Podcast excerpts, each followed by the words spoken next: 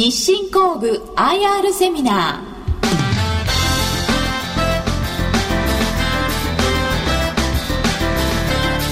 ー。この番組は証券コード6157ジャスダック上場日清工具株式会社の IR 活動の一環としてお送りします。この番組は9月8日横浜で開催した IR セミナーを収録したものです。日清工具株式会社代表取締役社長後藤勇さんです。さあでは櫻井さんお願いいたします。はい、えー、後藤社長よろしくお願い申し上げます。まずは日清工具さん、どういう会社なのか、こういったところのお話を頂戴できますか？そうですね、私どもはですね、創業がですね、まあ、1954年の12月で、今年でですね、はい、まあ、創業58年を迎えます。はい、まあ、事業内容としてはですね、まあ、切削工具、まあ、製造販売なんですが、まあ、その中の超高エンドミルの専門メーカーでございます。はいそれで今回ですね、もう、あの、2012年の3月期の、まあ、業績なんですが、まあ、売上高は57億8000万円。まあ、経常利益は10億3000万円。それと、売上経常利益率は17.9%でございます、はい。エンドビルっていう製品ですよね。このあたりお話ご説明頂戴できますか？まあそうですね、まあエンドミルスでもですね、なかなか皆さん、あの、分かりづらいと思うんですよね。それでですね、まあ一応ドリル、まあ切削工具と言いますと、まあドリルと、まあドリルは分かるんですがね、はい、これエンドミルスの初めて、まあ、聞く名前だと思うんですよね。特にですね、まあ、自動車部品や、あと、あの、電子部品ですか。金金型関係に、まあ、多く、はい、まあ、使われる工具なんですね。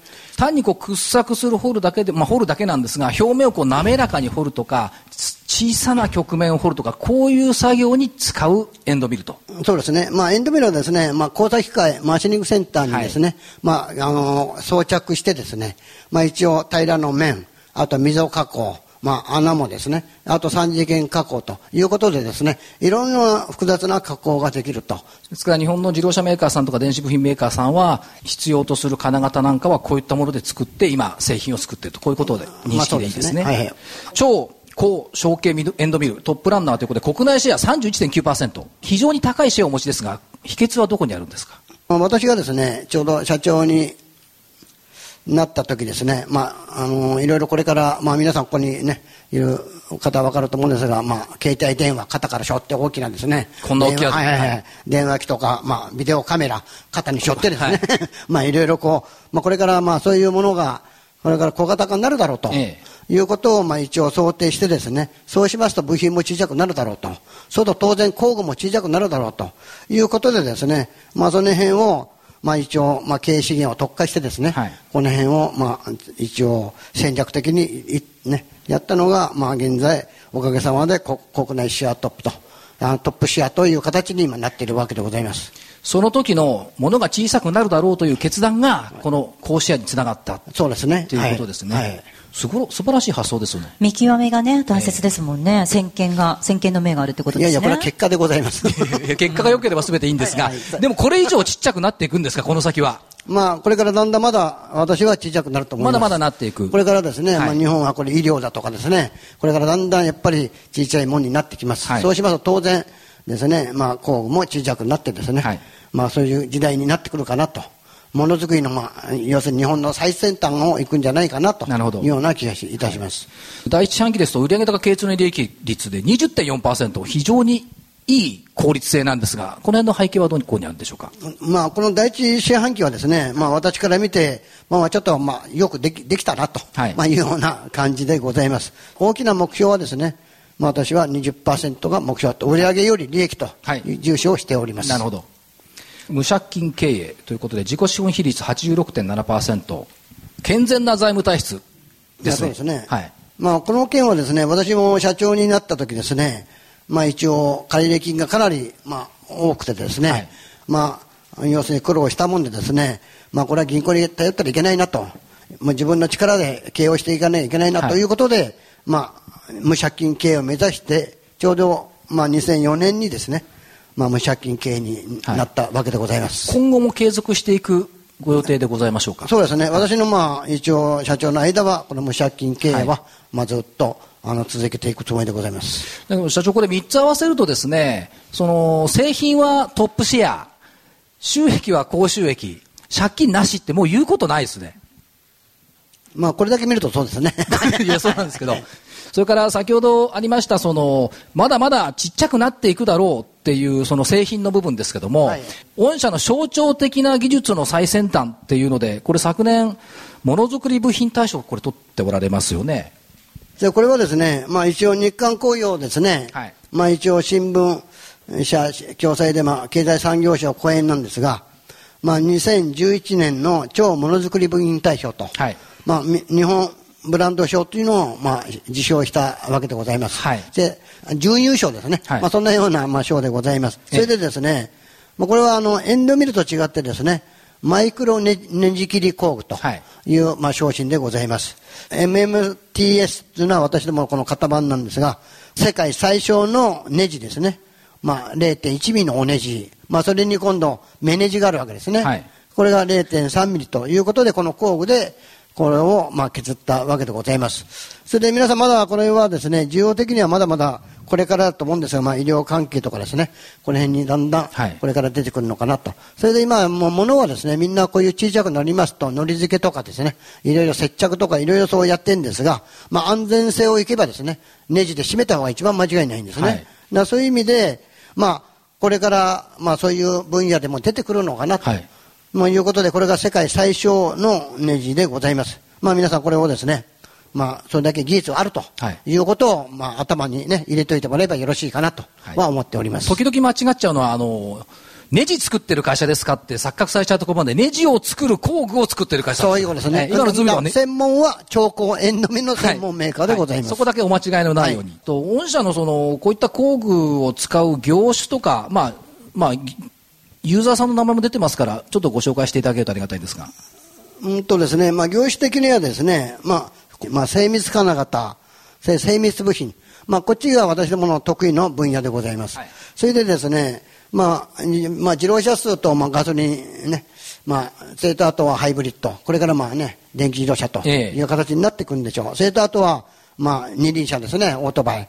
それから航空機、あと宇宙ですね、関係ですね。はいまあ、それとかあと、まあ、電気と、まあ、機械関係でいくと、まあ、デジタル家電。はい。それとあと、事務機、まあ、AV 機器ですね。それとは通信機器ですね。まあ、携帯、まあ、スマートフォン、まあ、パソコンなどですね。まあ、それとかですね、まあ、あと一般機械、医療機器、あとロボット。まあ、その他、まあ、様々な業種に、まあ、一応、工具は、まあ、納入しております。それで、主なですね、まあ、ユーザーはここにこう書いてございますが、まあ、自動車メーカーでいきますとですですと、あの、あのトヨタ自動車さんはじめてですね、はい、まあ、ホンダさん、日産さん、それと、あの、自動車部品メーカーですと、デンソーさん、愛信正規さん、はい、やですね、まあ、電子部品でしたら、広瀬電機さんとか、あと、アルプス電機さんですね。まあ、それと、あとは、まあ、カメラ、精密機器ですと、まあ、キャノンさんとかですね、まあ、ニコンさん、まあ、それにですね、まあ、富士フイルムさんとか、まあ、リコーさん、まあ、あと、オリンパスさんですか。はいまあそういう意味でですね、あと、まあ今の、まあエコ関係で自転車ですね、今、はい、かなり評判がいいんですが、ええ、まああと島野さんとかですね、はい。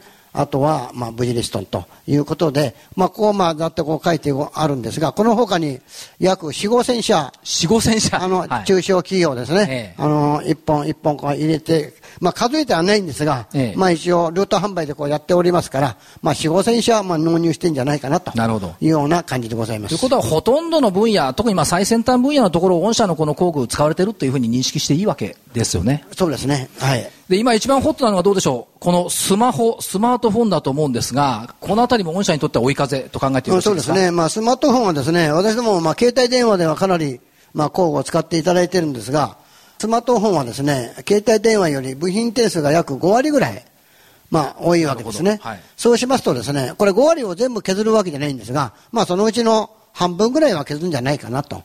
そうしますとですね、まあ、私どものこの小径エンドミルの、まあ、需要が拡大すると。はい、まあ、今後、大きなフォローの風が吹いてるなと。まあ、そういう意味じゃね、これから楽しみかなと。いうような感じでございます。最近あの、楽々スマホまで出てきました、出てきましたからね。そうですね。みんながスマホを扱えるようになってくるっていうことですよね。はい。まだまだこれからまだね、需要があると思います。はい。楽しみなスマホ分野。はい。伸びる分野ですよね、はい、まさにね。それと、御社のその業績って、結構その、いろいろ経済危機の後に回復が早いですよね、こう、歴史を見てみると。これは何か理由があるんでしょうか？私ども歴史をちょっとね、あの、説明させていただきますと、ままあ、1954年、今から58年前ですね、それで創業したのはですね、まあ、東京の品川の大井町、はい、モノレールのあの大井競馬場前ってあるんですが、まあ、そこから7、8分のところでございます。それで私のね、あのー、親父と兄貴と使用人3人で始まった町工場でございます。それで仕事の内容はですね、最初は、あのー、鉛筆削りにな中に入っているカッターがあるんですね。えー、まあ最近あんまりね。こういうやつですね。はい、はい、ま、回さないんですが。ぐるぐる回すやつ。はい、そうですね。その中にカッター入ってるそれを、まあ最初、作ってたわけでございます。まあその後ですね、まあ特殊品工具、ドリルとか、まあ一応エンデムとかいろいろ、いろんなものを作っておりました。それで、まあ1977年にですね、この海外に初めてあの輸出したのが台湾が、はい、がきっかけでございます。それで1980年に、まあ、あの、今の面消紙、超高エンドミルを生産開始ですね。ここで約32年前でございますね。はい、で、その後ですね、まあ、日本の高度成長と一緒で私どもの会社もずっと成長してきたんですが、ええ、それ私が先ほど言いました1991年に、まあ、社長に、4代目の社長に就任したんです。はい。はい。それこの頃はもう売上高28億で、ええ、経営状況が3億3000万と、もう、あの、最高の時に、まあ、なっても、私もね、ルンルン気分でこの時はですね、あの、いたんですが。日本の未来は輝いてましたね、もう、もう、もう大変でしたね。若かったりしてですね。はい。それでですね、ちょうど工場、まあ、町工場で始まったもんでですね、はい、まあ、品川の大井町にこっち50坪、80坪、まあ、継ぎ足しとかいろいろあって、まあ、最後、神奈川県の藤沢にですね、工場で、その工場がちょっと火災になってですね、はい、それと、あの、バブル崩壊も相重なって、この、赤字がですね、1億8500万円と。はい、これ私も、この、赤字がですね、まあ始まって以来の赤字を。創業以来。創業以来。はい、それで社長になってすぐ赤字ということですね。それでこれがですね、それであと2期目も赤字。はい、まあ3期目が赤字なら、まあ私も社長を辞めると。はい、まあ一応宣言したんですが、まあ3期目に3000万のですね、はい、まあ利益を出たもんで私の今の社長の首が繋がってると。まあそんなような、まあ状況でございます。なるほど。これ95年そうですね。ですね。まあそういう意味では半分ぐらいまで売り上げが下がったんですね。はい。それでまあ借入金の多いもんで、まあ今理由でいくと債務超過というような会社がですね、まあこれでもう先ほど言ったようにもう銀行に頼らないで無資産経営を目指そうということで、それでまあ証券にですね、はい、一応特化して大手メーカーがやってないものですね。それでこれの分野なら日本一になれるだろうとい。う夢を見て、ここでスタートしたわけでございます。はい、順調に、まあ、あの利益がこう来てですね、それで2002年にまあ上場準備を図り、2004年にですね、まあ一応無借金経営になり、はい、それでまあ、ジャスタックに上場でき、それでここの年にですね、ちょうど創業50年ということで節目でですね、まあ一応この時はもう本当に自分の思い通りいったなとい。うような状況でですね、その後、60億近くまでですね、戦後最大の、まあ、稲田景気が来ましてですね、はい。まあ、その時でも私もこれで70億、100億やって、まあ、東証へ行こうやという矢先にですね、ドンとリーマンショックが来まして、はい、はい、2008年。はい、これでめちゃめちゃになってですね、それでまあ、赤字にならないで、まあ、この時のでそうですね、赤字になってないですよね、ね。あくまでも、まあ、早めにですね、はい、手を打ったもんで、いろんな意味ですね、まあ、プラスということでですね、はい、社長の給料を自らこう下げて、はい、もうね、自分の自家用車も売って、はい。はい、売っちゃったんですか？はい、売りました。それで、はい、もう私は今、タクシーで通ってます。なるほど。はい。まあ、そんなような。身を切って。改革ですね。で、あの、社長、この第一次成長期、第二次成長期とありまして、最後のところ、今、今現在変革期とあります。この変革期ってのはどういうふうに見たらいいんですか、まあ、変革期っていうのはですね、まあ今、まあご存知の通りですね、まあ日本だけの問題じゃないんですね。はい、まあ要するにグローバルでですね、まあユーロね、ヨーロッパの問題、アメリカ、中国問題と、もう日本だけじゃなくて海外によって、まあ採用されると。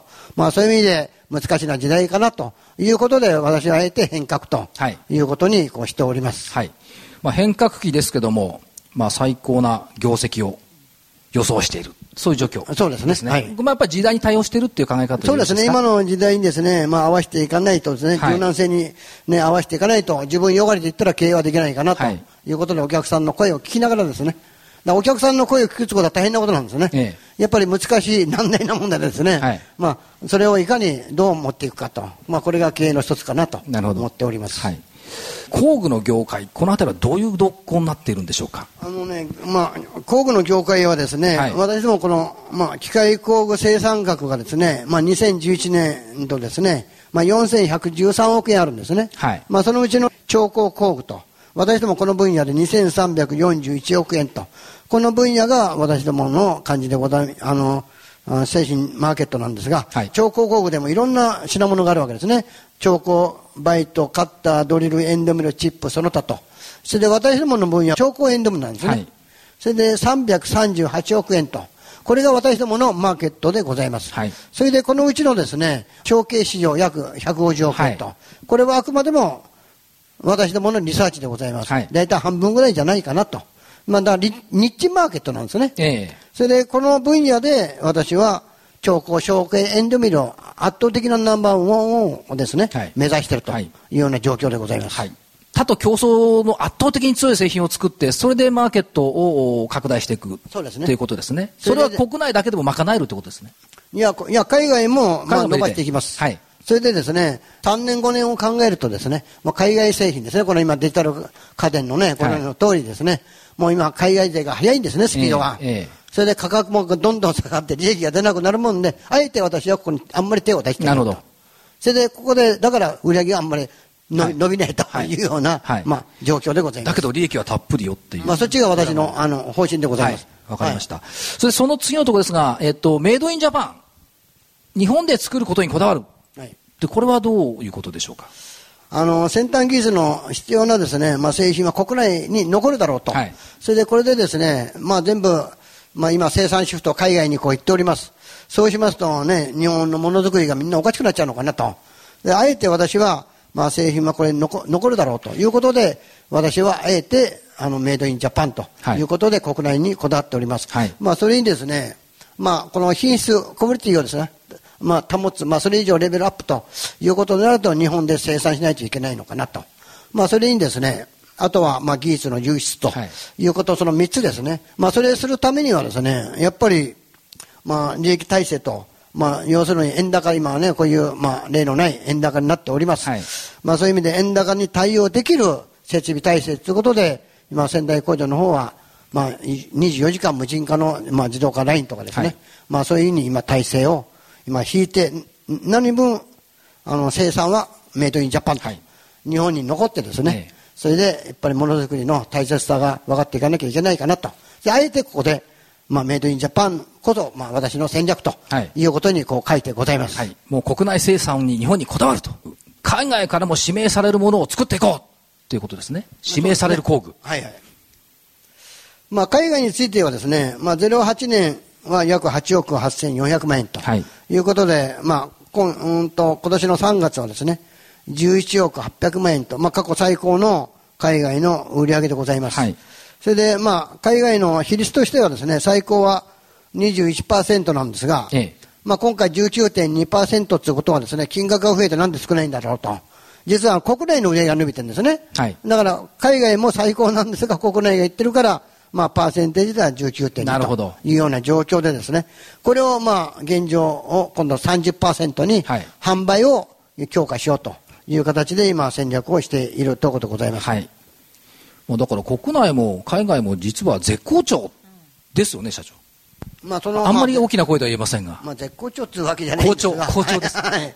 好調と。はい。まあ好調、まあにしているような、そういうお客さんに言ってるということですね。はい、なるほど。それを踏まえて、えー、今3月期、2013年の3月期、業績見通しはいかがでございましょうか？その前にですね、これ、2012年の3月。前期ですね、前,、はい、前期ですね。前期前期の機種の、まあ、予想は50、売上高が50億8000万円で、まあ、一応スタートしたわけですね。それで、これはスタート、ここは私ども主催したもんでですね、私もこれ出してる時はですね、あの地震のまだ復旧してない時でですね、はい、まあ時間がかかるかなと思って、まあ固く見たことと、それとですね、あとは、まあ先ほど言った円高がですね、夏頃にドンと過去のない円高が見られたと。はい、それと今度タイの洪水がですね、ええ、ドーンと来てですね、はい、これでもうやばいなと。いうことで、まあ、固め固めでいってですね、まあ、結果は3回の情報修正をして、まあ、12年3月期は57億8000万円いったというような状況でございます。はい、3回情報修正ですよ。前期。ねえ。だ固め固めなんですね。固め固め。慎重なんです、ね、今期も固めに見てるっていうふうな理解でよろしいですか？あ今期はまあ固めっていうのは、ちょっと、まあ、今のところはですね、第一四半期は、はい、まあ、おかげさまで順調にね、はい、こう、まあ20、ぐらいね、利益率が上がってるんですが、まあ、実際この夏休みも今期もね、まあ、うん、工場が1週間、10日ぐらい休んでますから、はい、まあ、まあ、予算通りは達成していくかなと。はい、ところが、まあ、下期はですね、まあ、ご存知の通り、このヨーロッパのですね、県で、まあ、中国もちょっと悪いと。ね、いうことで、自動車関係もですね、ちょっと足踏みしてるとい。うような状況で、ちょっと、まあ、ね、夏場になんねえと、なんとも、この秋口になんねえと、ちょっとね、皆さん分かんないんじゃないかなと。なるほど。いうような状況かなと思っております、まあ、そうは言っても売上高で7.1%増経常利益で1.7%増、はい、純利益は12.1%増ですから、はい、堅調推移そうですね。ですね、はい、はい、おかげさまで、はい、それから投資家さんの興味のあるところ株主還元ですがこの辺りはいかがでしょうか？株主還元についてですね、まあ、業績に応じて、まあ、応じた利益還元を私は考えております。それでですねまあ、一応、12年の3月、昨年からですね、まあ一応配当成功20%を目標にちょっと一段レベルをちょっと上げ、私なりに上げました。はい。それでですね、まあ今回、まあ情報修正3回したもので前期ですね。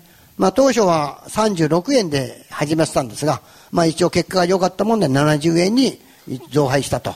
いうような感じですね。素晴らしい増配ですね。はい、そうですね。はい。ほぼ倍ですもんね。で、今期、今期それ維持して、さらに増配っていう。今期はですね、はい、まあ8円増配で78円を予定してですね、はい、まあ分割後では一個あたりは39円こうなるんですが、ええ、今回まあ分割9月30日、まあ基準日として、ね、発表されました。はい。はい、10月、一株ね、が2株の株式分割をまあ、実施する予定です。ええ、それで、まあ、従来からまあ、私も個人投資家さん、こうね、いろいろこう、言ってるんですが、やっぱり流動性が少ないと、え、いつも問題にこうなってね、まあ、いうことで、まあ、今回、まあ、分割に踏み切ったというような状況でございます。はい、それから、御社はこれ特徴だっているのが、なんと IR 宣言っていうのをされているんですよね。あ、珍しいですね、うちあたりの、はい、IR 宣言となってるんですが、はい、社長、これ、どのあたりに背景があるんですか？まあ、実はですね、やっぱり個人株主さんをですね、大事にして、まあ、増やしていきたいなということでですね、まあ、個人、まあ、説明、あの、投資家説明会ですか。まあ、今期になって、まあ、九州の福岡で1回やりですね、まあ、東京でやり、じゃ今回これ横浜ですね。はい、それで、9月の20日ぐらいに札幌でちょっとやって、あと1回ぐらいを一応考えて約、まあ、今回は、まあ、5回ぐらいを、予定して、まあ、株主さんをですね、作りに今励んでいるところでございます。なるほど。市場並びに株主投資家の皆様との揺るぎない信頼の構築に努めます。はい。っていう一番最後の行があります、ね、うん、はい、さようでございます。90年代後半、赤字に打ち込んだ時にすごい苦労があったんだってお話されてましたけど、あのお話聞いたらね、多分ね、本当は、ね、涙もんでしょうね。本当は聞きたかったんですよね。多分ね、ね。30分以上かかるんで難しいです。まあ、明日になっちゃいます はい、そそういうことを踏まえて、うん、今日がありまた明日がある。そうです、ね、ということとやっぱり日本のものづくりをやっぱりずっと支えている、うん、はい、ということを感じますよね。はいここまでは証券コード6157ジャスタックに上場する日清工具 IR プレゼン。日清工具株式会社代表取締役社長後藤勇さんにお話を伺いました。どうもありがとうございました。日清工具 IR セミナー。この番組は証券コード6157ジャスタック上場日清工具株式会社の IR 活動の一環としてお送りしました。